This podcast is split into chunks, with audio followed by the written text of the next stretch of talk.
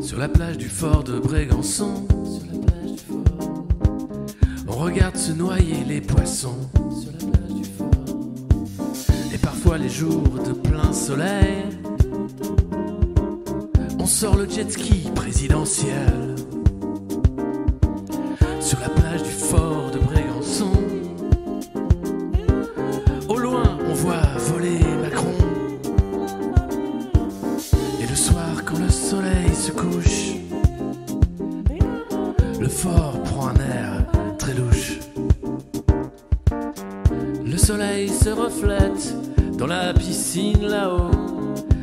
Travers les glycines, on entend ICO.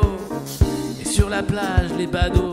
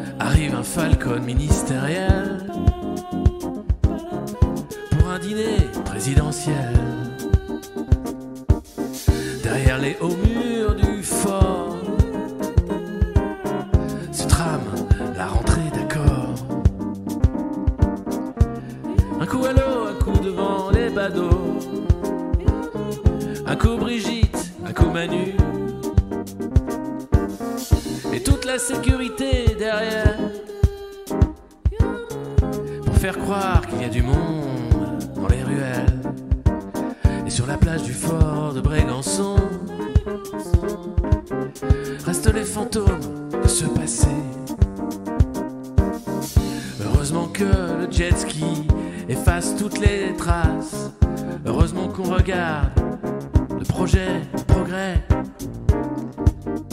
au Brégançon. Au Brégançon. Et la rentrée se prépare jusqu'à très tard le soir. Sur la plage du fort de Brégançon, on regarde se noyer les poissons, que la sécurité avance. Le jet ski se met à l'eau. Il va très vite, il fend les vagues.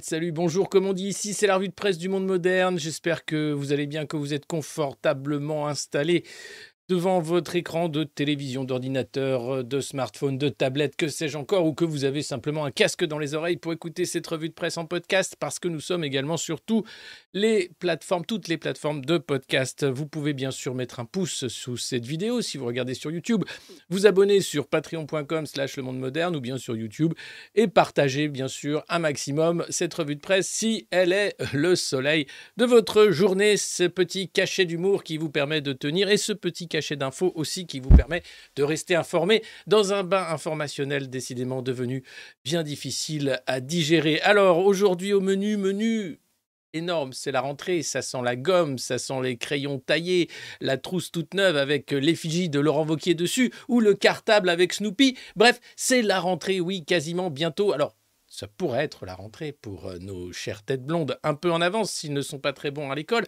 Sinon, sinon, hier, Gabriel Attal a complètement flingué la rentrée politique de Gérald Darmanin et celle des Républicains avec une seule petite phrase au de 20h. Oui, il est pour l'interdiction de la baya. Et là, vous savez que c'est une déflagration dans toutes les chaînes d'infos. On continue, on ne va parler que de ça.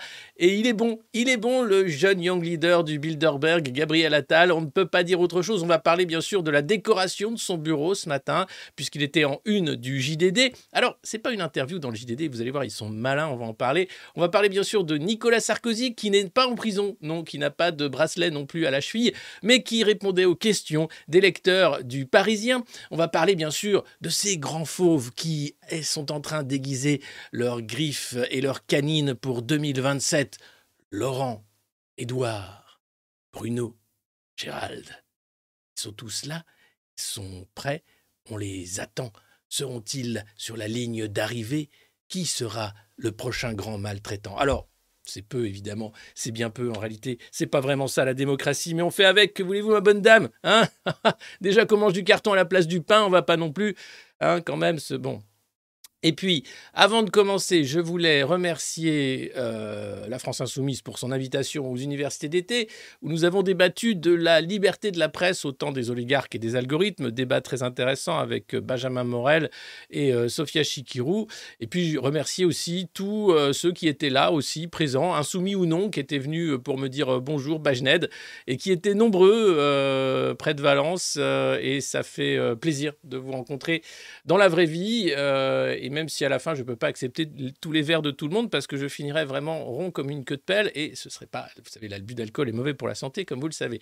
Euh, en tout cas, merci à vous tous pour cet accueil euh, chaleureux. Euh, les débats, si vous si vous n'étiez pas en public, seront retransmis, je crois, la semaine prochaine. Ils ont été enregistrés, donc qui sont retransmis la semaine prochaine, ce qui permettra de couper le sifflet à tous les trolls qui voudraient euh, essayer de me taxer d'antisémitisme. Jamais, jamais dans ma bouche un seul mot raciste ou antisémite, jamais. Voilà.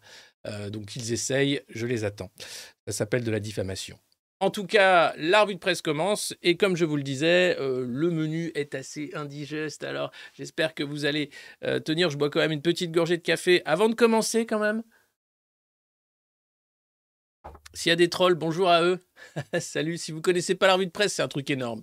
C'est un truc, ça va faire plus que les audiences de la matinale de BFM. Je te promets. Si on continue comme ça, je te promets. Alors, euh, n'hésitez pas, bien sûr, pouce sous la vidéo, partage, et on y va.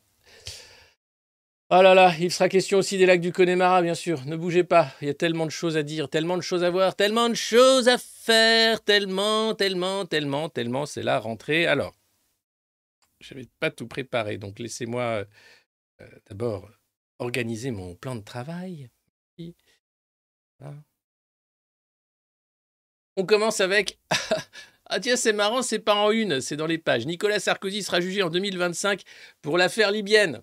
Alors il y a un podcast exceptionnel en ce moment sur Mediapart où euh, Fabrice Arfi raconte l'enquête libyenne, comment il a compris par des versements d'argent euh, entre Takiedine euh, et Thierry Gobert sur des fonds placés je ne sais plus dans quel paradis fiscal, et, de voir que plusieurs millions ont transité comme ça entre vente d'armes, rétrocommission et financement de campagne.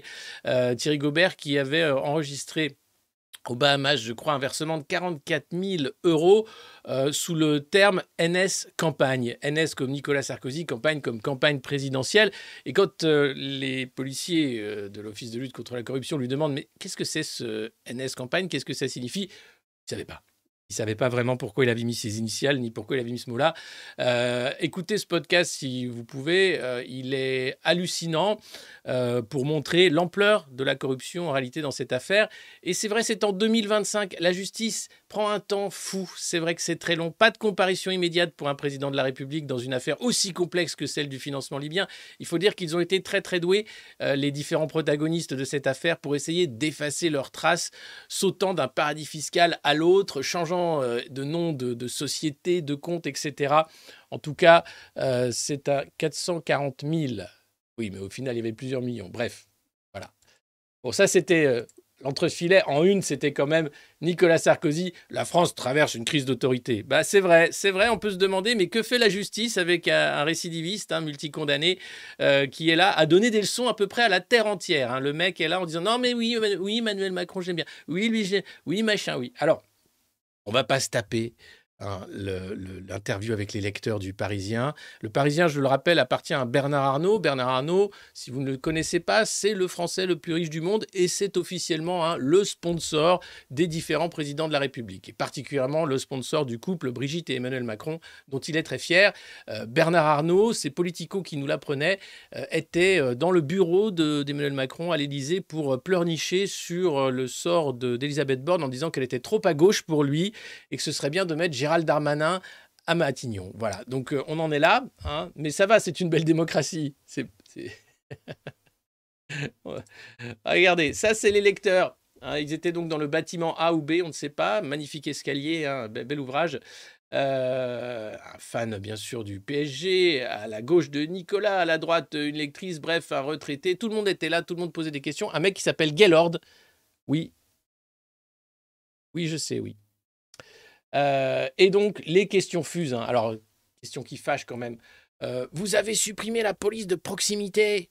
Ça, c'est une vraie question. Ça, j'étais content quand même. Tu te dis, ah, il y a quand même des lecteurs du Parisien. Bon, ils en voient un peu. Et ça, c'est plutôt pas mal. Alors, euh, quand vous étiez président de la République, le regrettez-vous? Ça veut dire quoi La police? Pas être de proximité. Elle doit être sur le terrain. Elle doit poser le respect, la police. C'est pas un travailleur social. Elle n'est pas là pour jouer rugby avec les jeunes du quartier. Si on est copain avec la police, qui en voit tant pour être respecté? Trop de proximité peut nuire à l'autorité. Trop de proximité aussi peut nuire parfois à l'indépendance. Trop de proximité peut nuire à beaucoup de choses. Mais non, la police n'a pas à être l'ennemi. La police devrait être l'ami. La police, elle fait partie, en fait. Qu'est-ce que c'est ce machin?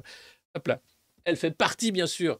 C'est une gourde d'eau. Voilà. je bois de l'eau et du café. Gaylord en, deux mots. Mais, euh, et, donc euh, la police peut être en fait dans le quartier euh, et peut être une amie. Elle devrait d'ailleurs être une amie, la police. Ce qui se passe est terrible en ce moment, de faire de la police une milice pour tenir des grands maltraitants. Gabriel Attal est le plus jeune ministre de l'Éducation nationale. On en parle tout à l'heure de Gabriel Attal. Restez parce que c'est phénoménal. Hein, c'est phénoménal. que pensez-vous de lui? En tout cas, je vais pas regretter son prédécesseur. Je n'ai jamais compris les raisons de sa nomination. Je connais peu Gabriel Attal, mais il est sympathique et c'est quelqu'un que j'apprécie, avec qui il m'est arrivé d'échanger. Alors là, le mec veut surtout pas, au cas où le procès durerait, où il se euh, mettrait en cassation, en appel ou quoi que ce soit, se mettre à dos le prochain président de la République. Oui, parce que vous le savez peut-être pas déjà, mais Gabriel Attal est le prochain président de la République. Ah mais c'est, vous aurez l'impression d'avoir le choix, hein, mais c'est vachement bien foutu. Oui, donc voilà, c'était assez, merveilleux. C'est du Nicolas Sarkozy dans le texte, hein, euh, donc il est ami avec tout le monde. Euh, quel est, c'est Omar qui lui demande, quel est cet homme de droite idéal dont vous parlez pour faire barrage à Marine Le Pen en 2027 Laurent Wauquiez a-t-il encore ses chances? Non mais, franchement, ce matin, on va parler que de gens qui n'ont aucune chance. Laurent Vauquier, Gérald Darmanin, Éric Ciotti, Bruno Le Maire, enfin tout ça c'est ridicule. Même Gabriel Attal, même si c'est le prochain président, c'est pas parce qu'on va voter pour lui qu'il va l'être, mais c'est formidable. Euh, oh, je connais bien Laurent Vauquier, il a beaucoup de talent. Mais Omar, est-ce que Jacques Chirac m'a beaucoup aidé à devenir président? Un vrai leader doit se construire dans le combat. Ce n'est pas quelqu'un qu'on prend par la main à qui on dit Ce sera toi. Jacques Chirac rêvait que son successeur soit Alain Juppé. Il a été déçu. Le leader s'impose par lui-même. Ah oui, le leader s'impose par lui-même. Formidable. Et puis ensuite, après, il distribue les bons points. Il dit alors, il y a un peloton avec un certain nombre de personnalités de qualité. Rald Darmanin, Bruno Le Maire, Édouard Philippe, Laurent Vauquier. Je vous, les redonne. Non, parce que vous, je sais, quand tu dis que c'est des personnalités de qualité, toi, tu dis, non, mais attendez, non, non, non, non, je suis désolé, je sais que c'est la fin de saison, mais ça, il n'est pas frais, votre poisson. Ils sont pas frais, là, vos leaders de qualité. C'est pas possible. Ça sent, ça sent à plein nez. Oui, alors je vous redonne les noms. Gérald Darmanin, On va parler de sa rentrée politique à Tourcoing. Bruno Le Maire, on va parler de sa réapparition dans les Alpes. Édouard Philippe, on va pas parler de lui. Et Laurent Vauquier. Mais si, Laurent, ah, Laurent Vauquier. La doudoune rouge. La région Auvergne. La chute en roller.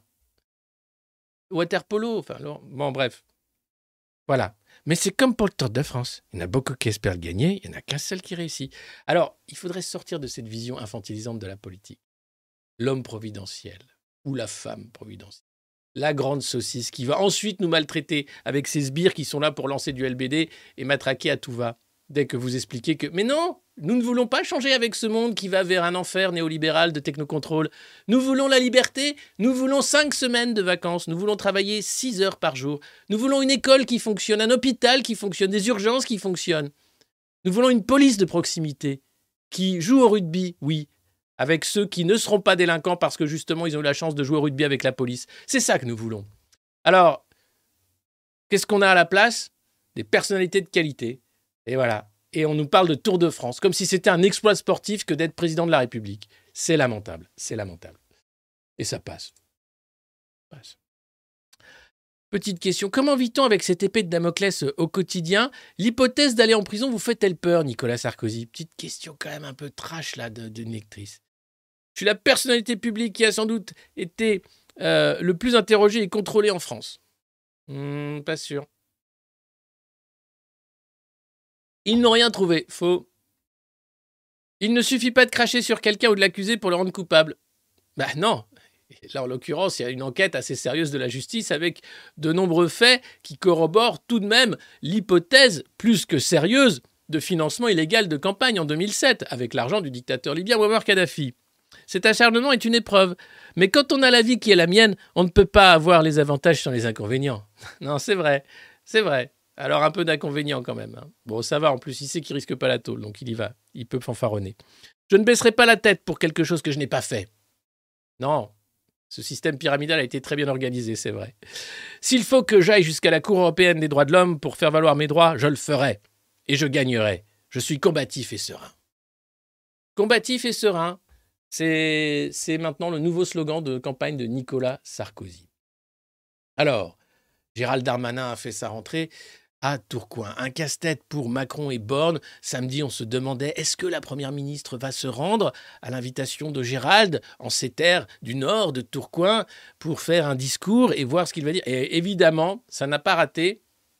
Elisabeth est allée à Tourcoing pour faire un discours pour dire Oh, et ça va cinq minutes les égaux. Notre force, c'est l'unité derrière le chef.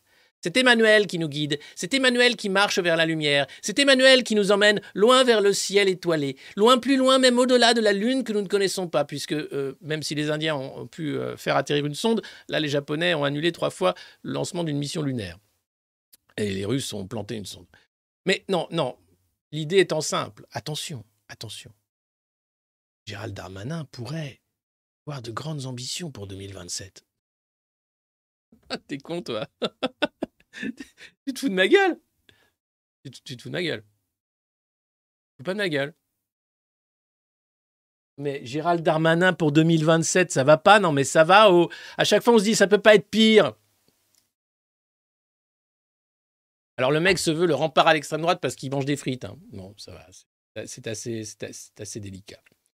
Euh, on va revenir, bien sûr, à la rentrée de Gérald. Avant, on va faire quelques digressions parce que c'est une grosse revue de presse, puisqu'il y a la presse du week-end, il y a la presse, etc. Donc euh, voilà, vous êtes déjà plus de 3000. Merci beaucoup. N'hésitez pas, bien sûr, à mettre des pouces euh, sous cette revue de presse, à la partager aussi sur vos différentes plateformes de réseaux sociaux, quels qu'ils soient, censurés ou non. Nous sommes aujourd'hui dans le quatrième jour du Digital Service Act et visiblement, tout se passe très bien. Il y a toujours autant de trolls sur X, euh, anciennement Twitter. Euh, Facebook euh, fait toujours autant à peu près la même chose. Bref, bon.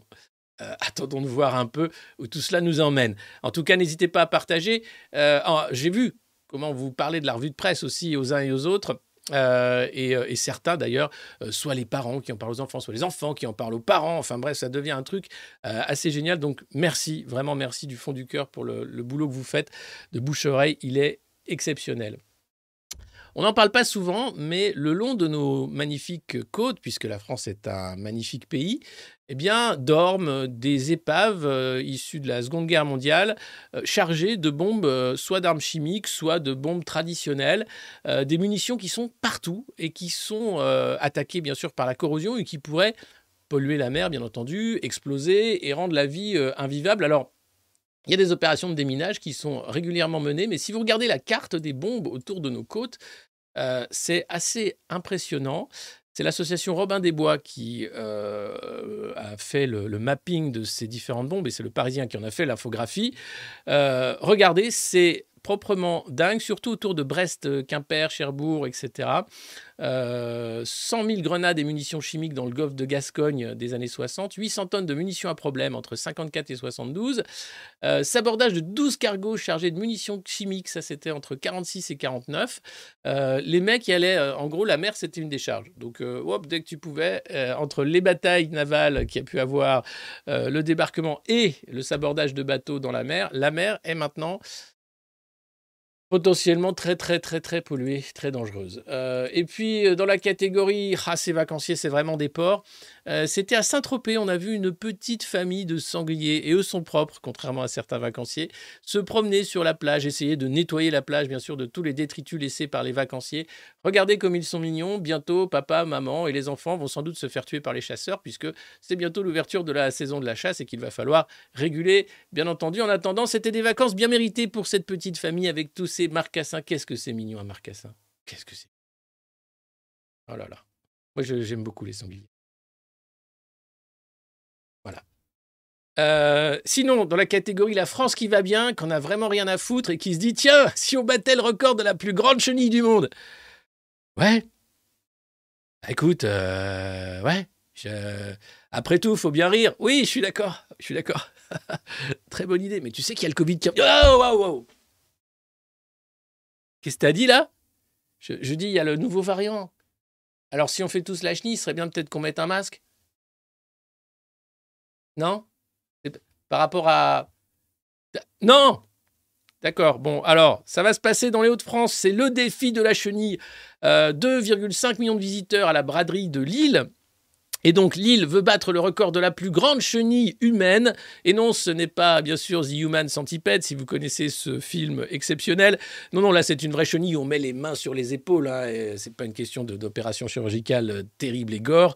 Euh, non, non, là il est question d'une chenille humaine. Elle est détenue par l'armada de Rouen, 3940 participants. Le défi est lancé donc à Lille. Rendez-vous le samedi 2 septembre à 14h à la façade, euh, façade de l'esplanade entre la citadelle et le boulevard de la si vous voulez marquer l'histoire au son du Connemara ou des serviettes ou des sardines, je ne sais pas quelle sera la bande son choisie pour cette chenille. En tout cas, ça c'est la France qui, ça c'est la France qu'on aime. Ça c'est la France des records. Ça c'est la France, euh, voilà, c'est la France loin des faillites d'entreprise. Et puis, euh, dans la catégorie, ah ouais, je, fais du vin, mais à côté d'une centrale nucléaire. Donc, bon, les gens veulent plus acheter mon vin. Mais c'est sûr, le nucléaire. Non, non, il n'y a aucun problème. Même l'eau qu'on a mis euh, quand Fukushima, euh, ce week-end, a relâché l'eau dans la mer, les poissons pêchés n'avaient aucune trace radioactive. C'est super safe. Le nucléaire, c'est super sûr. Mais si on pouvait changer le nom de la centrale du budget, s'il vous plaît. C'est les vignerons du budget qui sont malins, qui se sont dit non mais nous on existait avant la centrale et les vins du budget sont très réputés, ils sont très bons. Je vous invite à en boire si vous aimez le vin. Euh, et là ils ont dit depuis que vous avez appelé la centrale du budget, depuis que cette centrale du budget a été choisie pour accueillir les nouveaux EPR, EPR2 euh, e nouvelle génération, on n'a pas envie que notre vin soit associé à l'image d'une centrale. Alors, est-ce que la centrale pourrait changer de nom et s'appeler euh, la centrale Emmanuel Macron ou la centrale, je sais pas, Choupi, la centrale Thierry Pimpon, la centrale de je sais pas quoi? Et donc, il lance une procédure, tous les vignerons associés, pour demander le changement de nom de la centrale du budget. Alors, il y a un précédent euh, qui s'est fait dans l'autre sens. C'est au Tricastin. Euh, la centrale du Tricastin, vous la connaissez, mais avant ça, il y avait les vins du Tricastin. Euh, et eux, les vignerons du Tricastin, plutôt que de garder l'appellation, ont simplement créé une nouvelle appellation qui s'appelle Grignan les Adémars. Donc si vous buvez du Grignan les Adémars, qui est un vin excellent aussi, que je vous invite à, goûter si vous ne le connaissez pas, eh bien, figurez-vous que vous buvez du vin du Tricastin, mais il a changé de nom parce que c'est sûr que le nucléaire, c'est sûr et que c'est notre avenir. Mais bon, ça fait, ça tâche sur une bouteille de vin. Voilà. Donc tout va bien. Et c'est vrai que le vin du budget est excellent. Moi, personnellement, ça ne me gêne pas que le budget s'appelle et la centrale et le vin. Euh, mais apparemment, il y a des acheteurs un peu pointilleux qui se posent des questions quant à leur santé s'ils boivent du vin issu de cépages proches, trop proches de centrale. Et puis, vous avez peut-être suivi ce show international exceptionnel, Drag Race où des drag queens euh, font une sorte de télécrochet, télé-réalité, pour savoir qui sera la reine des reines, la drag queen, qui gagne toutes les autres drag queens. Le show vient bien sûr des États-Unis, c'est RuPaul, euh, une célèbre drag queen qui a lancé Drag Race. En France, le show a fait les meilleurs scores euh, de tous les shows Drag Race du monde. Il y en a en Iran, il y en a en Arabie Saoudite, il y en a au Qatar, il y en a en Égypte, il y en a en Afghanistan, il y en a partout. et donc, nous, en France, on a fait les meilleurs scores. Pourquoi? Parce que les Français, c'est le style, l'élégance, le savoir-faire et le cabaret. Parce que derrière euh, l'art du drag, comme expliquent euh, ces grandes queens, euh, c'est l'art du, du, maquillage, mais des costumes incroyables, la façon de se mettre en scène. Et tout ça, bien sûr, était sur le service public. Alors, pourquoi j'en parle? Parce que pour moi, il euh, n'y a pas de problème à faire euh, l'art du drag. C'est même assez impressionnant quand on les voit faire. Pour vous, certains, vous allez voir là encore une propagande woke insupportable sur la chaîne du service public. Et oui, on peut se demander. Mais surtout, c'est la gagnante, moi, qui me pose question parce que vous la reconnaissez peut-être, cette drag queen. Elle était sur le perron de l'Élysée lors de la fête de la musique de 2021 avec Kiddy Smile. Oui, elle connaît bien Emmanuel Macron. Elle y danse souvent sur les tables du salon. Non, non, non, non, non, non. C'est pas vraiment ça. En tout cas, voilà, c'est euh, elle qui a gagné euh, et, c'est la France qui a gagné en termes d'audience pour euh, cette course. voilà, à qui sera la plus belle des drag queens. Après, évidemment, la question se pose faut-il faire lire des histoires pour enfants aux drag queens dans des médiathèques ou des écoles? Je ne crois pas que ce soit nécessaire, euh, mais pour les adultes, pourquoi pas Et ce show, voilà, a cartonné. Et c'est le service public, bien sûr, qui s'est chargé de sa retransmission. Voilà, et donc c'est une gagnante qui connaît bien hein, les secrets du pouvoir. Non, pas du tout, elle est juste allée une fois à l'Élysée. On va parler d'une autre drag queen, pardon, on va parler d'un autre ministre, euh, Gabriel Attal. Euh, alors lui, il est ministre de l'Éducation maintenant. Oui, il a, été euh, donc euh, récompensé. Euh, comme c'est le président de la République qui a, expliqué, c'est le précaré du président de l'éducation. Donc je vais envoyer un, mec qui va obéir à tout. et en plus, c'est le meilleur d'entre nous puisque lui était au Bilderberg cette année, hein, tout comme Bruno Le Maire l'avait fait une autre année, et Édouard Philippe également. Donc on a là quand même la crème de la crème. Et le mec est maintenant au ministère de l'Éducation. Alors il est en une du journal du dimanche qui a été racheté par Bolloré. Il y a une semaine de ça, les macronistes expliquaient avec des grands cris d'orfraie qu'il ne fallait surtout pas aller au journal du dimanche, devenu journal fasciste euh, d'extrême droite, et le voilà, le ministre en couverture du JDD. Alors il n'a pas donné d'interview au JDD, mais il y a un article qui détaille tout ce que va être sa politique. Et puis, Geoffroy Lejeune a le nez creux. Il savait que Gabriel Attal serait au JT de 20h le dimanche. Il savait qu'il ferait le buzz sans doute avec la Baya, etc., etc. Donc, il y a un coup marketing très bien fait, puisque à la fois c'est un camoulox, un ministre étant une du JDD, même si les macronistes ne veulent pas y aller, et que c'est Best Image, hein, la boîte de mi Marchand, qui donne les images. Et regardez, nous avons droit au bureau de Gabriel Attal. Et que trouve-t-on sur le bureau de Gabriel Attal? Je vous le donne en mille. Regardez bien. C'est euh, voilà, un petit jouet qui Lorraine, c'est ces petits jouets avec la grosse tête, je ne sais pas comment il s'appelle. Et c'est euh, Luke Skywalker lorsqu'il est euh, l'apprenti de Yoda euh, dans cette planète marécageuse où il apprend à gérer la force très forte qui est en lui. Alors que nous dit Gabriel Attal avec ces deux jouets? Un, que c'est un Jedi. Il a la force en lui. Et deux, qu'il est du côté obscur.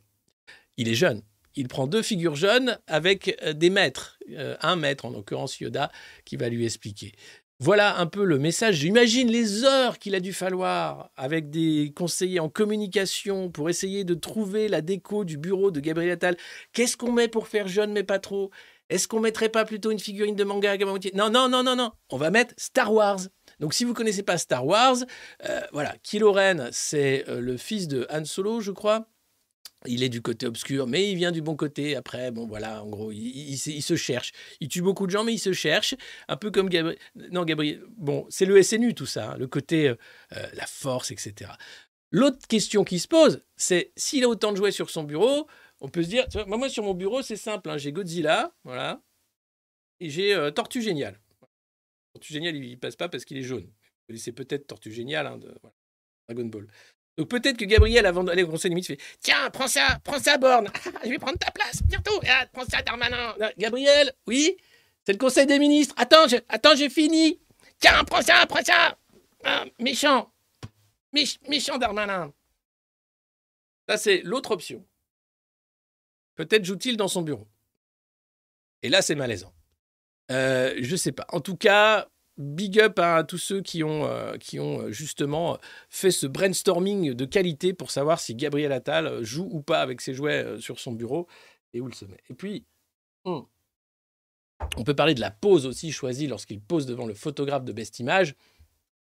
Si vous vous demandez d'où vient cette pose, c'est simple, c'est Frank Underwood, c'est House of Cards, cette série américaine sur le pouvoir corrompu aux États-Unis.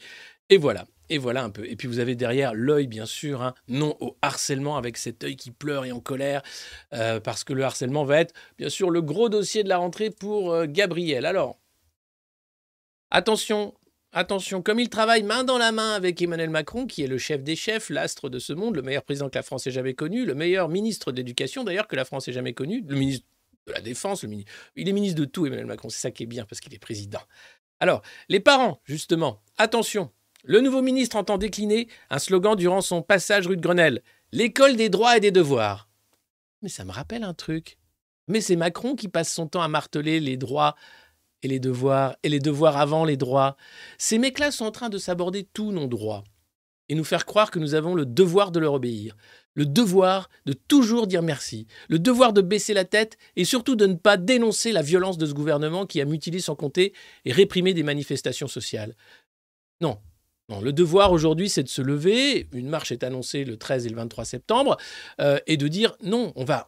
Après, marcher, ça ne sert pas à grand-chose, en fait. Je pense qu'à un moment arrivera la grande désobéissance. Bien sûr, pas tout de suite, mais à un moment, les gens vont faire comme à la fin de l'Union soviétique. Oui, on va faire semblant. Pour le moment, on fait semblant d'obéir, mais bon. Alors, les enfants ont droit à l'éducation. Les parents n'ont pas le droit sur l'éducation. En effet, les enseignants et les chefs d'établissement font aujourd'hui face à l'intrusion des logiques de la société de consommation au sein de l'école, comme s'ils étaient des prestataires de services soumis au bon vouloir de clients exigeants. Alors c'est quand même un mec qui a fait l'école alsacienne, école privée, qui nous parle de l'éducation publique. Il fait partie d'un gouvernement qui passe son temps à s'aborder en fait hein, l'éducation publique. Euh, Jean-Michel Blanquer, ancien ministre de l'Éducation, euh, vient de lancer une école privée. Euh, tout ce qu'ils font, c'est créer des nouveaux marchés. Donc l'éducation publique, pardon, doit être s'aborder comme l'hôpital public parce qu'il est question d'ouvrir des marchés à la concurrence et au profit. C'est la, la marche forcée de la financiarisation du monde et particulièrement de la France, vue comme un pays archaïque de la part des, fonds souverains. Euh, donc évidemment, entendre dire ça, c'est critique. Hein, euh, voilà. Contrairement à nombre euh, de ses prédécesseurs, Gabriel Attal ne tient pas forcément à avoir sa loi. Il semble préférer des dispositifs plus souples et plus opérationnels pour réparer l'école. Donc ça va être, vous savez quoi, l'école à la carte. Bien sûr, il y a déjà des, écoles tests témoins à Marseille. Hein. L'idée étant que chaque école va devenir un petit pôle de compétition et on mettra en compétition différentes écoles publiques, du moins ce qu'il en restera, avant évidemment euh, la grande braderie, puisqu'aujourd'hui, même professeur, hein, vous savez, c'est... Euh, bon, tu, sais parler à des gamins? Non? T'aimes le close combat? Hmm, D'accord. Euh, sinon, en maths, t'as des notions? Allez, c'est bon. voilà les enfants, c'est votre nouveau prof de maths. Alors, prestataires. Certains le font avec, euh, avec entrain et courage et même, euh, et même euh, abnégation, mais quand même, quand même, on est, très loin, très très loin hein, du compte. Donc beaucoup de souplesse hein, à attendre de ce ministère de la maltraitance, voilà, assez formidable. Et beaucoup de jouets, beaucoup de jouets. Euh, on apprend aussi dans le JDD que euh, Bruno Attal va être visé par une nouvelle plainte. Il a utilisé la vidéo d'une policière euh, qui s'est suicidée pour expliquer le malaise dans la police et la famille de la policière a dit ne pas être au courant, ne pas vouloir que cette vidéo soit utilisée. C'est donc c'est la famille de cette policière qui va porter plainte contre Bruno Attal. Encore une fois, un couac. décidément, Bruno, il n'arrête jamais. C'est aujourd'hui en France hein, qui remet le roi au cœur du palais, évidemment, parce qu'on a beau dire euh, Darmanin qui s'agite, euh, Attal euh, qui fait. mais oui, les ministres de l'Éducation, mais, oh, mais bien sûr, mais bien sûr, bien sûr. Il ne fait que reprendre ce que demande le président roi, Emmanuel Macron. Et comme c'est le meilleur président que la France ait jamais connu, nous avons une chance exceptionnelle d'avoir un être exceptionnel qui préside à nos destinées. Et qui décide de revoir les programmes scolaires, par exemple. Il faut revoir l'histoire, qui décide de revoir le bac. Alors, ce qui est génial avec les macronistes, c'est que ils font de la merde. Ils se rendent compte quand même que c'est de la merde, même si tout le monde leur dit tout de suite, non, faites pas ça, c'est de la merde. Ah, mais non, tu vas voir. Ah ouais, c'est un peu de la merde. Et très vite, ils rangent la merde de côté en disant, non, mais oui, mais... Euh, donc là, le bac Blanquer, c'est fini. Ça n'a tenu qu'une année. Le bac Blanquer, c'était simple, c'est qu'il n'y a plus de bac et que les épreuves sont en mars. Donc à partir de euh, mai, avril, juin, il n'y a plus personne en salle de classe, puisqu'une fois que tu as eu tes notes, tu te barres. Hein. tu as fait Parcoursup et tout, donc c'est fini. L'école est finie. Donc là, les mecs ont dit, on va remettre les épreuves en juin. Très bonne idée. Maintenant, je vais leur donner deux autres idées aux macronistes qui euh, ne manquent pas d'idées pour euh, détruire ce pays. Virer le SNU. Enlever cette horreur vite, ça coûte des milliards par an, ça sert absolument à rien et ça va être un fiasco. Alors, dès maintenant, on peut être mettre d'accord. Gabi, toi, tu as lancé ce truc. Maintenant, je sais plus qui s'appelle. Ah, c'est Prisca Thévenot, je crois, qui est au SNU. Elle a une mug SNU d'ailleurs. J'aimerais tellement avoir la mug SNU. Moi, j'ai juste la, mug euh, de la, de la férocitude du monde moderne, mais j'aimerais avoir la, la, mug du SNU. J'ai t-shirt, casquette, parce que je sais que ça va être des, des, des collectors, ces trucs-là. Donc arrêtez le SNU. Et puis troisième chose à arrêter très très vite, Parcoursup. Voilà. Mettons Parcoursup à la poubelle. Euh, d'avis d'élèves comme de parents, comme d'enseignants, c'est de la merde. Donc mettons ça à la poubelle, tout comme le reste. Et puis refusons la société algorithmique, parce que si l'algorithme décide des études de nos gosses, alors on est vraiment foutu. Donc c'est important de comprendre qu'en Macronie, ça s'appelle, je ne dirais pas que ça n'a pas marché, mais bon, c'est pas une erreur non plus. C'est pas de la merde non plus parce que c'est nous qui avons décidé, donc non. Mais bon, on va pas faire comme ça, hein, finalement. C'est vrai que le tiramisu, c'est mieux avec du café dedans. Hein, voilà. Mm, mm. Ouais. Non, mais j'ai ah, totalement entendu ton idée de salade de pâtes hein, à base de carton. Mais quand même, c'est mieux avec les pâtes. Alors, ça va que nous, on peut se payer des pâtes, mais ils pensent à ceux qui. Ouais. Enfin, voilà. Donc, c'est vraiment une perte de temps et d'argent exceptionnelle. Des mecs sont payés pour être ministre, pour rien faire puisque c'est Macron qui décide. L'audition de Chiappa était quand même mémorable hein, lors du Fonds Marianne. Elle expliquait ne être au courant de rien, ne pas savoir, ne pas avoir géré ça directement. Bref, tu sais qu'elle sert à rien. Et elle le dit ouvertement. Mais oui, je, je, foutais rien. J'écrivais un livre, moi, monsieur, tout comme Bruno Le Maire. C'est vrai qu'ils ont le temps d'écrire des livres. Après, tu dis, ah, mais voilà, c'est pour ça. Quelle blague. Tout ça avec nos impôts, hein, quand même. Ça me fait moyen de mourir, mais bon.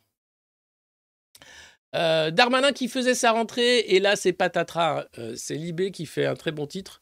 Euh, Darmanin, le premier fliqué de France, et oui. Macron, comme les autres, il avait envoyé trois de ses conseillers, dont le conseiller mémoire Bruno Roger Petit. Alors lui, ça fait des années qu'on ne sait pas à quoi il sert. Je pense que c'est son tortue génial à Macron. Il l'a mis sur une étagère, de temps en temps, il appuie dessus, ça fait pouic pouic. Et alors dis-moi, toi qui es mon conseiller mémoire, toi, dis-moi, dis-moi un truc marrant sur la carte 14-18. Pouic, pouic Ah, ah j'adore, j'adore. Allez, retourne dans ton bureau, là. Oui, oui. C'est impressionnant, quand même. Donc, il y avait trois conseillers du président qui étaient là pour écouter et voir ce qu'allait dire Gérald. Et puis, la première ministre est arrivée. Elle ne devait pas venir. Euh, Gérald l'avait invitée pour être sympa et tout. Pour dire, moi, je suis sympa, moi. Et elle est venue quand même en disant, non, tu vas arrêter tout de suite. La macroniste est un bloc. La Macronie, c'est tous caché derrière Emmanuel Macron et c'est lui le seul responsable. Qu'il vienne le chercher. Pas faute d'avoir essayé. Et donc, voilà où on en est. Alors, qu'est-ce qui s'est passé euh, à la rentrée politique? L'après-Macron aiguise les ambitions. Ça, c'est, c'était terrible. On a eu quand même des trucs, mais des trucs, mais des trucs. Euh, entre, alors, on va parler, hein, bien sûr, de Bruno Le Maire. On va parler évidemment euh, de Laurent Vauquier et d'Éric Ciotti. Et on va parler de Gérald Darmanin beaucoup. Alors si vous voulez partir, c'est le moment parce que là, je ne vous cache pas que pourquoi parler de ces gens qui n'ont aucune chance d'être élus si ce n'est par des campagnes de propagande massive comme ce qui est en train de se mettre en place? Nous faire croire que des baltringues, c'est-à-dire des gens qui n'ont aucune foi, aucune loi, euh, aucune parole, pourraient devenir président de la République dans l'intérêt du bien commun. Ça me fait doucement rigoler. Euh, alors ça occupe, hein, bien sûr, les médias, la presse, tout ça, ça occupe les Français aussi, qui vont voter quand même qu'à un cas, pensant que là, ils ont une voix au chapitre pour voter pour le prochain grand maltraitant, qui est déjà choisi de toute façon. C'est potentiellement Gérald, face à Marine. Vous faites quoi? Tiens, euh, tiens, attends. Je vais faire un sondage, on va rigoler. Euh, démarrer un sondage. Second tour 2027. Tu fais quoi? T'as Darmanin contre Le Pen.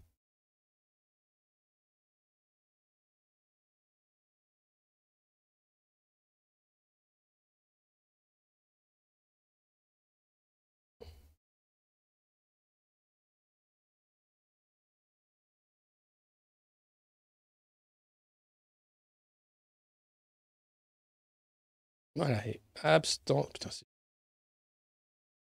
voilà. Allez, bon courage. Euh, Vous pouvez voter. Hein. Euh, c'est le second tour, c'est 2027. Vous avez le choix entre Darmanin et Le Pen. Et là, vous êtes déjà tous à dire Ah, Le Pen, Le Pen. Abstention.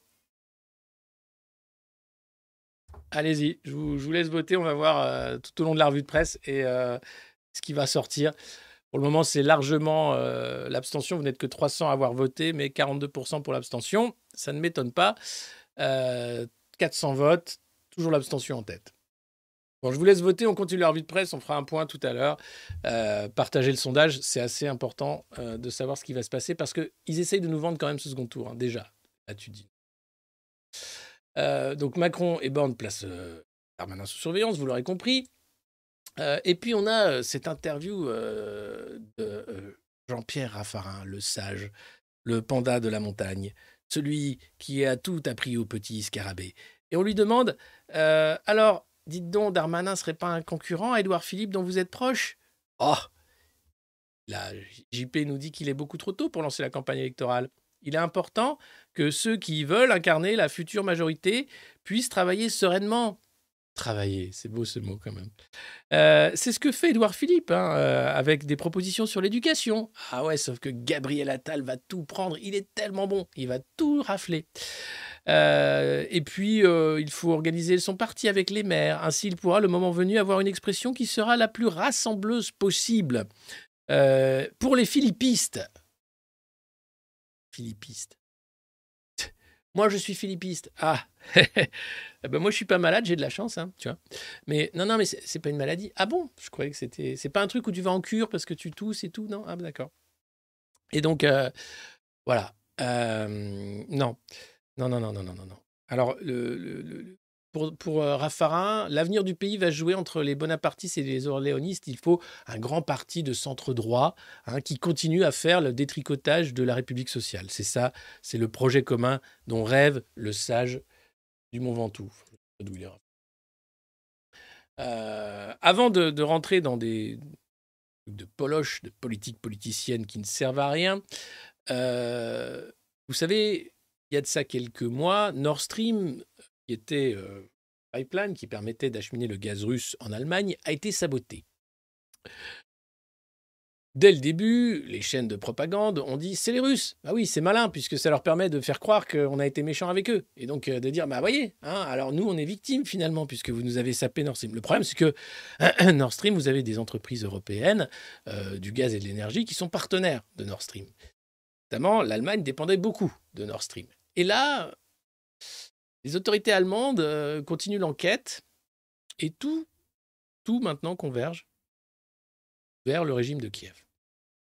Alors, avec d'anciens soldats des unités spéciales qui ont loué un bateau à une agence de location polonaise dont la patronne était une Ukrainienne. Cette agence n'existait pas, elle a disparu. Le bateau, lui, a été saisi, il est en cale sèche et on a permis euh, donc aux enquêteurs de découvrir des traces d'explosifs, euh, du matériel, etc. Donc ça ne fait pas de doute que ce bateau a été impliqué dans le sabotage de Nord Stream.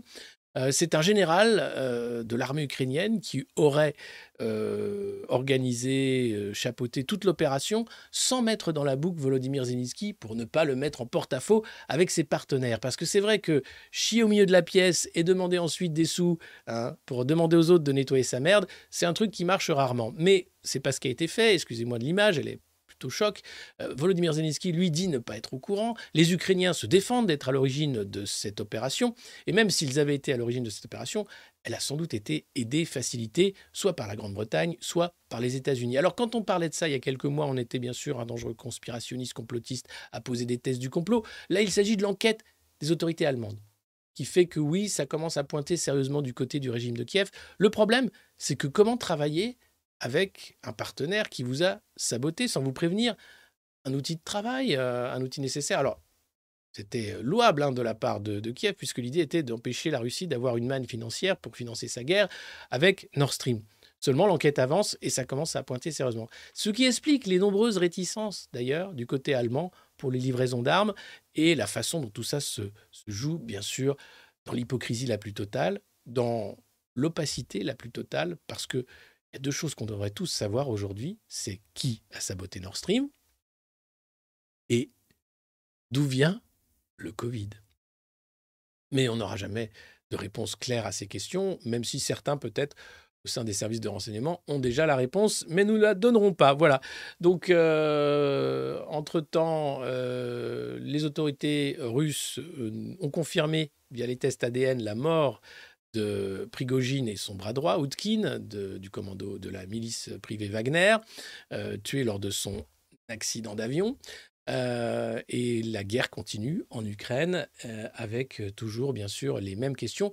Volodymyr Zelensky, le président ukrainien, s'est d'ailleurs dit ouvert à organiser des élections présidentielles dans son pays, même si en temps de guerre, il ne devrait pas y avoir d'élections, si, si, encore une fois, les partenaires occidentaux payaient 5 milliards de dollars pour organiser ces élections. Voilà, toutes des questions de thunes. Incroyable. Incroyable. Euh, avant de revenir à Darmanin, et j'espère que vous allez bien et que vous n'aurez pas la mort subite, le mystère de la mort subite des adultes. C'est 40 à 60 000 personnes qui meurent subitement chaque année. Et ça, j'ai regardé les chiffres, ils sont les mêmes depuis longtemps, bien avant, parce que je vous vois venir. Hein. Ah oui, non, mais euh, avec Pfizer, non. On a les mêmes chiffres euh, dans les articles qui datent de 2000, 2010. Euh, la mort subite de l'adulte, c'est quelque chose qui malheureusement existe, qui est parfois le premier signe d'une maladie cardiaque non détectée et qui fait que la première crise cardiaque est fatale. Alors, il y en aura peut-être plus dans les années qui viennent, ça, les chiffres nous le diront. En 2000, c'était 40 000, on est passé à 60 000 dans les années 2010, euh, 2020, avant, avant Covid, hein, je tiens à le dire. mais ça revient sur le devant et c'est vrai qu'on a vu quand même euh, dans les effets secondaires, hein, les cas de myocardite. Et la myocardite, malheureusement, c'est pas quelque chose qui se soigne euh, si bien que ça. Euh, et ça laisse des séquelles à long terme. Donc voilà, les articles vont se multiplier, hein, bien sûr, sur ce, cette épidémie hein, de die suddenly, comme, on l'appelle, les morts subites. Assez terrible. aussi, comme on passe dans le Digital Service Act, après euh, la mort de Naël, vous vous rappelez, hein, suite à ce contrôle de police, euh, plus de 2700 signalements ont été faits à la plateforme Pharos, plateforme de signalement des, des, nuisances euh, et des comportements illicites sur Internet. 2700, c'est énorme hein, compte tenu de l'ampleur des émeutes. émeutes qui ont été réglées par cinq jours de répression avec les unités spéciales, 45 000 forces de police, les comparutions immédiates, les gardes à vue, les mises en prison, pour faire croire que l'ordre règne. D'ailleurs, Emmanuel Macron rappelait, c'est son programme, l'ordre, l'ordre, l'ordre. Bon, l'ordre de quoi? À savoir. Ah, ça y est. Vous pouvez prendre une grande gorgée de café pour être prêt à tout bien recracher. Vous pouvez aussi mettre un pouce sous cette revue de presse et la partager, n'hésitez pas. Euh, vous pouvez faire des extraits aussi euh, si vous souhaitez partager sur les différents réseaux et vous abonner euh, patreon.com slash le monde moderne ou bien ici tout simplement en devenant Otto, frérot, famille, sang, daron, daronne du monde moderne. C'est avec grand plaisir que nous vous accueillerons dans cette grande communauté de l'info et du rire en pleurant. Alors, euh, les sages ambitions de Bruno Le Maire. Vous savez, tout cet été, je, me demandais où était passé Bruno Le Maire. J'étais là, mais vous avez des nouvelles? Vous avez vu Vous avez vu, vous avez vu Bruno? Vous savez, Eh bien, il, était en vacances. Ah oui, d'accord. Lui demandait à Kiki un peu quel était l'oracle de l'économie et nous allions, en fait, finalement, euh, pour, pour la suite des opérations économiques. Lui, bien sûr, sa tête, il est déjà président de la République. Depuis longtemps, même s'il fait moins de 2% quand il était au LR. Et donc, il a de sages ambitions dorénavant. Il a revu un peu ses ambitions à, la baisse, hein, Bruno Le Maire. Il se dit, bon, euh, je vais attendre. Hein. Il mise sur son bilan et sa stature d'homme d'État pour s'affirmer en vue de 2027. Moi, moi, je moi, je sais pas vous. Moi, j'ai une stature d'homme d'État. Ah bah oui. Ah bah je suis ministre. Pas n'importe lequel, de l'économie, j'écris des livres, les gens m'adorent. Ah, puis je suis très intelligent. Vraiment.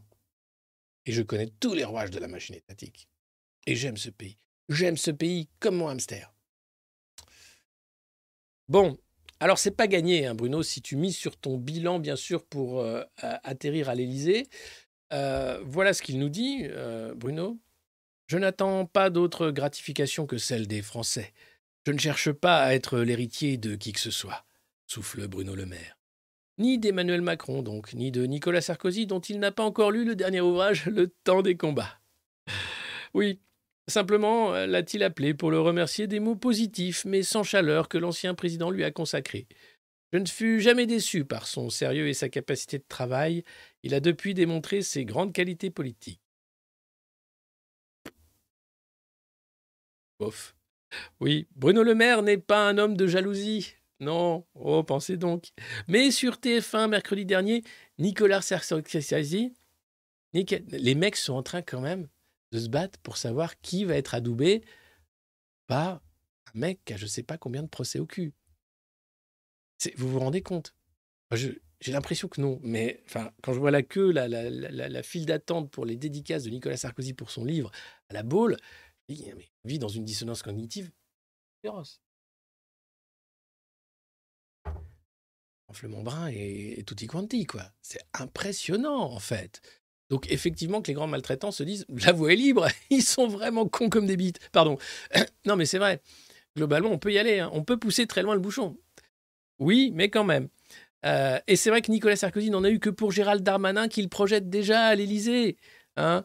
Mais euh, voilà, euh, cruel au moment où Bruno Le Maire vend son bilan en béton armé, en brandissant davantage les chiffres du chômage que ceux de la dette. Dans mon ministère, on ne peut pas tricher. Les chiffres ne mentent pas, glisse locataire de Bercy. C'est vrai, c'est vrai Bruno les chiffres ne mentent pas et un certain nombre d'indicateurs commencent à clignoter à l'orange, pour ne pas dire au rouge. Plus de 25 000 chefs de TPE et PME qui sont au chômage et qui n'ont pas le chômage en réalité, qui plient leur boîte et qui se retrouvent sans filet.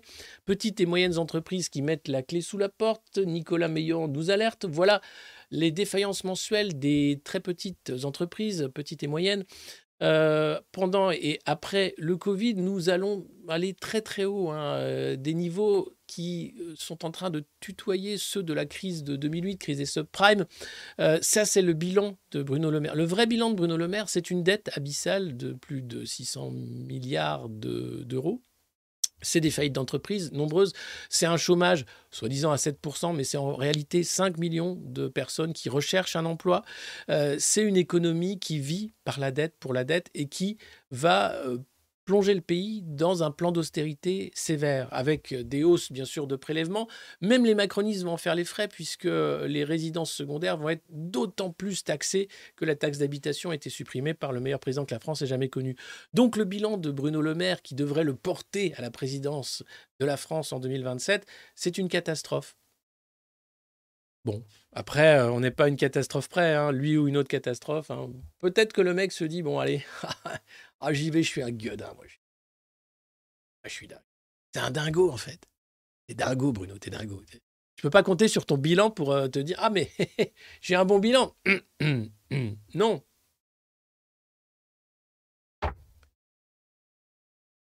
Euh, sinon, c'était la rentrée politique de Gérald Darmanin. Il a ouvert un Otakos à Tourcoing. Non, ça, c'était il y a plus longtemps, mais j'adore cette image. Ah, là aussi, c'est de la stature d'homme d'État. Regardez la pose nonchalante. Hein. Regardez le port, le port altier. Gérald, avec son petit ciseau là, qui est en train d'ouvrir un Otakos. Parce que Gérald, hein, sa communication, elle repose sur un seul truc la frite. Gérald, il est populaire parce qu'il aime la frite et qu'il vient du Nord et qu'il vient d'une famille populaire. Et que donc, lui, il sait ce que c'est que les classes populaires. Lui qui. Ah, est-ce qu'on ressort les SMS Tu veux pas venir euh, Non, mais lâche-moi, s'il te plaît. Non, mais juste pour un verre. Non, mais viens, s'il te plaît. Non. Après, on va en boîte à partouze. Allez, viens, s'il te plaît. Allez. C'est Popus à la boîte à partouze. Non, mais c'est super. Non, il est super. C'est un mec super. C'est un mec en or. Je ne sais pas comment on, arrive à nous, nous, vendre un mec pareil pour la présidentielle de 2027. C'est impressionnant. La mise en scène de Gérald Darmanin, je crois que c'est un coup de maître. Je ne pensais pas que c'était un truc possible. Euh, Macron, déjà, je ne pensais pas que c'était possible. La seconde fois, j'étais sûr qu'il passait pas. D'ailleurs, où en sommes-nous du sondage?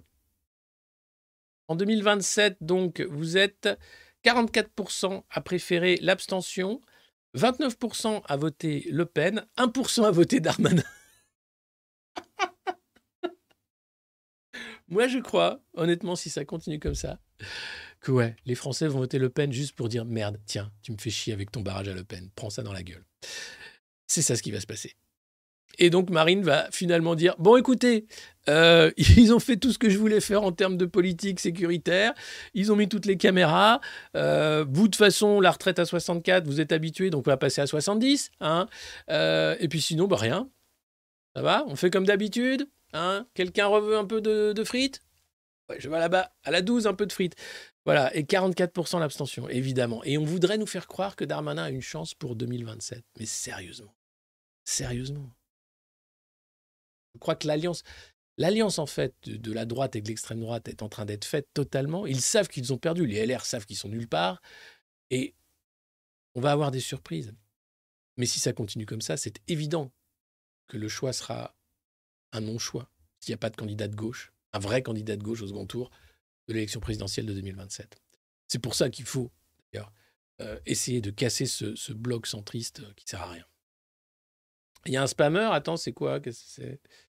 Je ne vois pas. Excusez-moi, je vois pas. 1%, t'imagines 1%. Ah, ça va être marrant. Euh, vous êtes plus de 4600, merci beaucoup. Euh, n'hésitez pas bien sûr à partager euh, les frites, hein, partager le tacos, hein, c'est tout un bonheur. Allez, on se met, comme on est des dingues, comme Bruno, on se met des petits extraits du discours de Gérald. Non, non, si, si, c'est le, eh, c'est le prochain président quand même.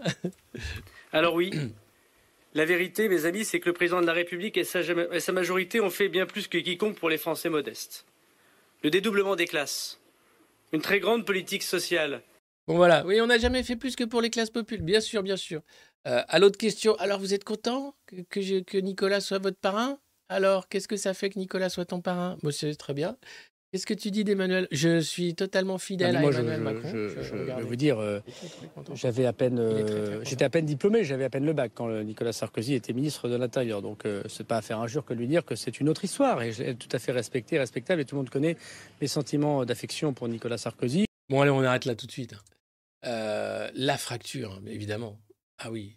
Non, parce que je vais rappeler quelques tweets malheureux de 2017 de Gérald Darmanin à propos d'Emmanuel Macron, auquel il est très fidèle.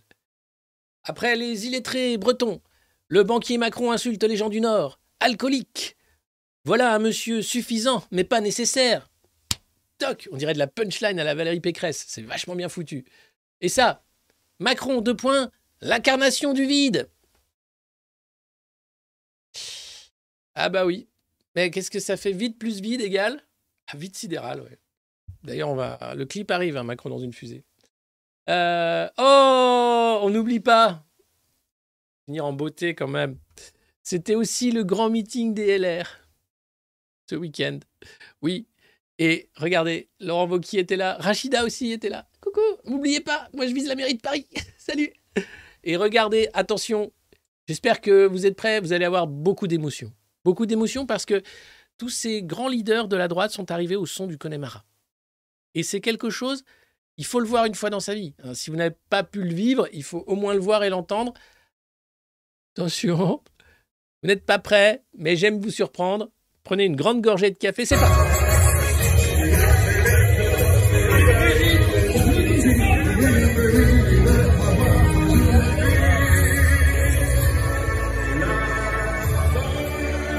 Et là, ce que j'aime, c'est l'arrivée sur la, la, musique qui commence. Regardez, Laurent Vauquier.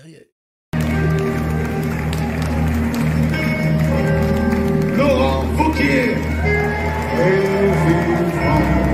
Olivier Marlex, Bruno Retailleau, François Xavier. Ah, c'est beau. Ah, c'est beau, c'est beau, c'est beau, c'est beau, c'est beau. Ils sont, ils sont merveilleux, ils sont magnifiques. Regardez. On ne voit que. Elle connaît Mara. Euh, enfin, c'est surtout le lac. Hein. Euh, on, peut, on peut dire que LR sont en train de se noyer. Hein, je ne sais pas où ils vont. Euh, une partie va aller bien sûr avec Édouard Philippe chez les macronistes et essayer de récupérer, comme le disait Jean-Pierre Raffarin, les orléanistes. Et puis l'autre partie va aller très vite au Rassemblement national, sachant que c'est Marine qui va gagner si ça continue comme ça. Mais bon, rien de faire semblant. Euh, sinon, pour finir, euh, on a quand même le journal de Bernard Arnault, j'adore, qui est le Français le plus riche de France, qui passe son temps à expliquer aux Français comment faire ses comptes. Hein. Alors, c'est comment essayer de, de, te priver de tout ce qui marche hein, pour euh, que tu... Ah, pas trop pauvre quand même. Et là, c'est vacances, l'heure des comptes. Hein, tu sens que c'est un peu l'écureuil, Bernard Arnault. C'est un peu le, conseiller bancaire à qui parler. Alors, est-ce que tu t'es bien fait arnaquer cet été pour les vacances? Bah Déjà, je suis parti en vacances, donc euh, c'était déjà beau. Mais bonne et mauvaise surprise du budget, hein, bien sûr. Euh, les restaurants, très très cher. Le camping, l'essence, les nouvelles taxes qui sont arrivées, l'électricité. Là, vous avez carrément des cagnottes qui se mettent en place pour essayer de sauver des boulangeries euh, de village parce que c'est des factures à plus de 10 000 euros qui sont réclamées à des commerces qui, quand ils se sont lancés ou quand ils ont commencé à faire du pain, des croissants, des gâteaux, euh, ne pensaient pas qu'ils étaient dans un commerce de luxe. Euh, donc on est vraiment, vraiment mal barré avec, avec ce qui se passe et avec l'inflation. Euh, autre brève, pour le moins importante, qui n'a pas fait la une des journaux, euh, l'ambassadeur français sommet de quitter le Niger, et le Niger qui dit on, décide de manière unilatérale et souveraine qui on veut garder chez nous ou pas, et l'ambassadeur français n'est pas le bienvenu. Euh, donc 48 heures étaient données donc, à l'ambassadeur français pour quitter le Niger. je parlais tout à l'heure de la mort d'Evgeny Prigogine lors de son accident d'avion mort confirmée par les autorités russes, par les tests d'ADN. Que va-t-il advenir de la Miss Wagner? Alors, elle est euh, en Biélorussie, et elle va y rester pour le moment. Euh, les combattants au front, visiblement, sont repassés sous les ordres de l'armée russe. Et en Afrique, c'est la grande question. Euh, parce que Wagner était un pivot essentiel hein, de nombreux régimes africains, mais aussi de, la russe pour sa politique africaine en l'occurrence. Et vous avez plusieurs milices qui pourraient profiter hein, de la mort de Outkin et Prigogine. La milice patriote de Shoigu, qui est ministre de la Défense, Redut, qui est de notre milice créée par des forces spéciales, Convoy, créé fin 2022, vous avez aussi des milices créées par Gazprom, carrément, euh, qui sont contrôlées à 70% par Gazprom. Vous avez Potok, Fakel et Plamia, et Enotcorp, ultranationaliste, euh, qui est en Ukraine depuis 2014. Euh, voilà. Et vous avez Cascade, une unité militaire des élites. Akhmat, un bataillon, lui, qui est en Tchétchénie, avec Kadyrov, qui pourrait aussi récupérer des combattants Wagner. Il faut savoir que Wagner, pour la guerre en Ukraine, avait fait sortir de prison 50 000 détenus pour les recruter euh, comme euh, légionnaires, comme mercenaires. Et voilà, on en est avec la mort de, de, Prigogine et Outkin. On ne sait pas ce qui va se passer, mais c'est pas la milice privée qui manque.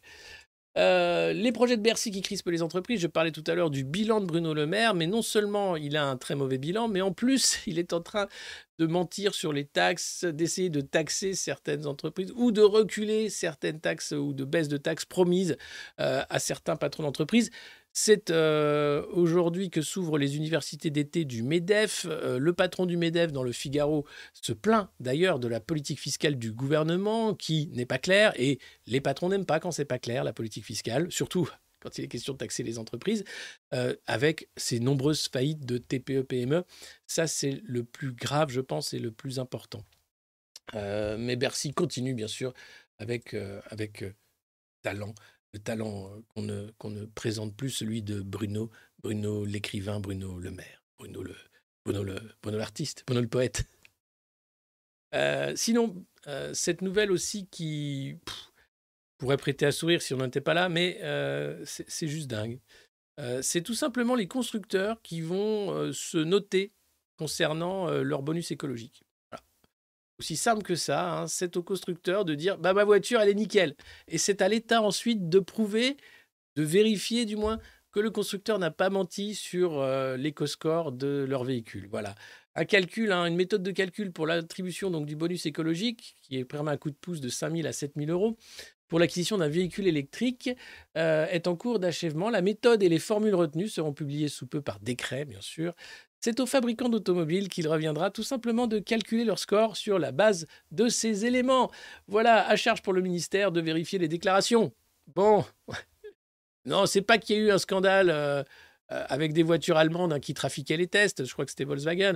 Non, c'est pas que les. Non, mais les scandales. Euh, vous voulez quoi? Vous voulez plomber l'industrie automobile, c'est ça?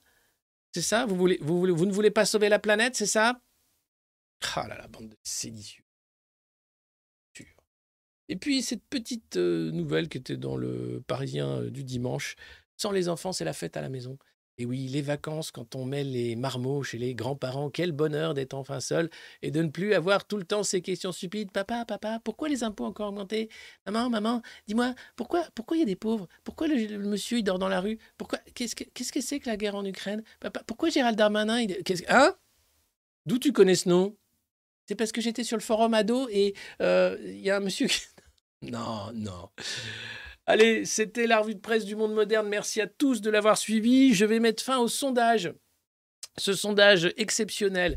Je demandais donc au second tour de 2027 si on se retrouve avec Darmanin face à Marine Le Pen, vous faites quoi? Eh bien voilà, vous êtes 1983 à avoir voté. Vous pouvez encore voter avant que je ferme, 86. Mais les tendances lourdes du sondage sont là. Vous êtes 1% à voter pour Gérald Darmanin.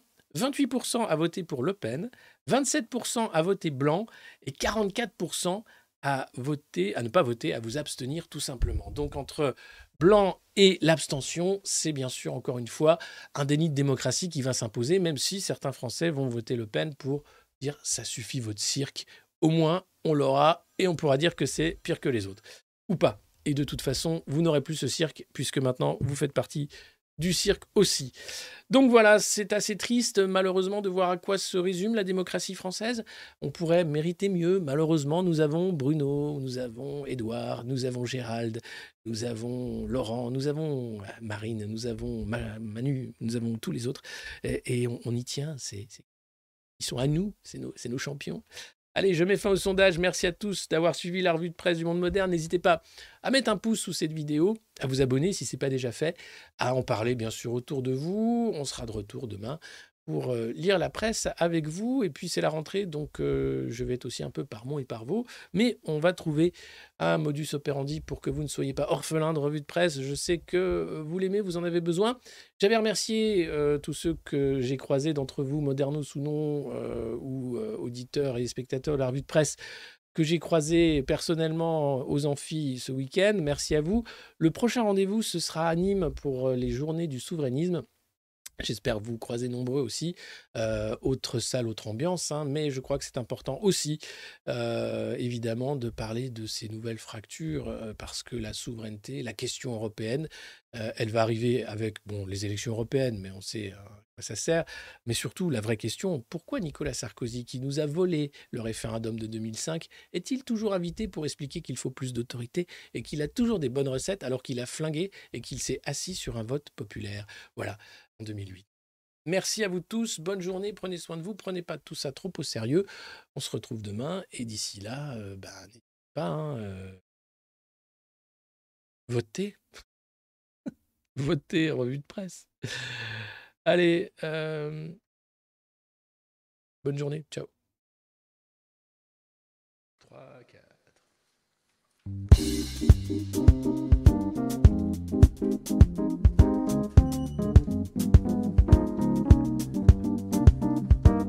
Sur la plage du fort de Brégançon, on regarde se noyer les poissons. Et parfois les jours de plein soleil, on sort le jet ski présidentiel.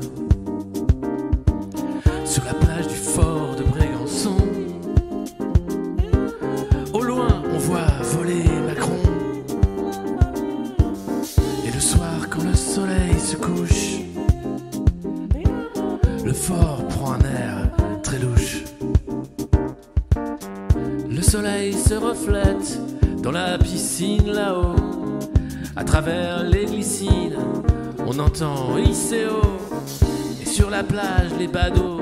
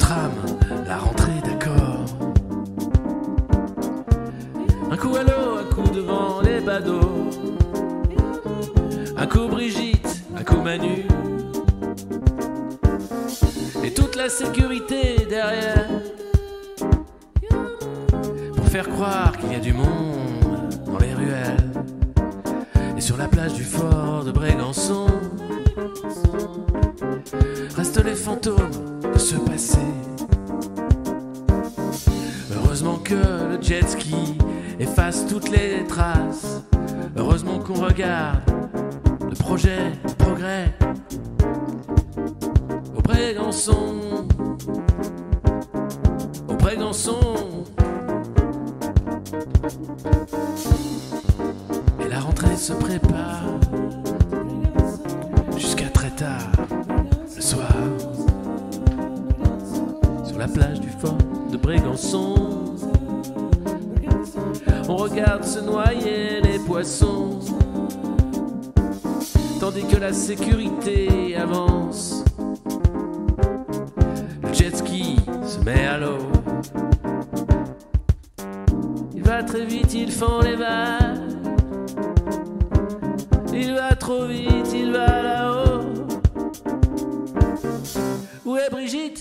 la vois plus.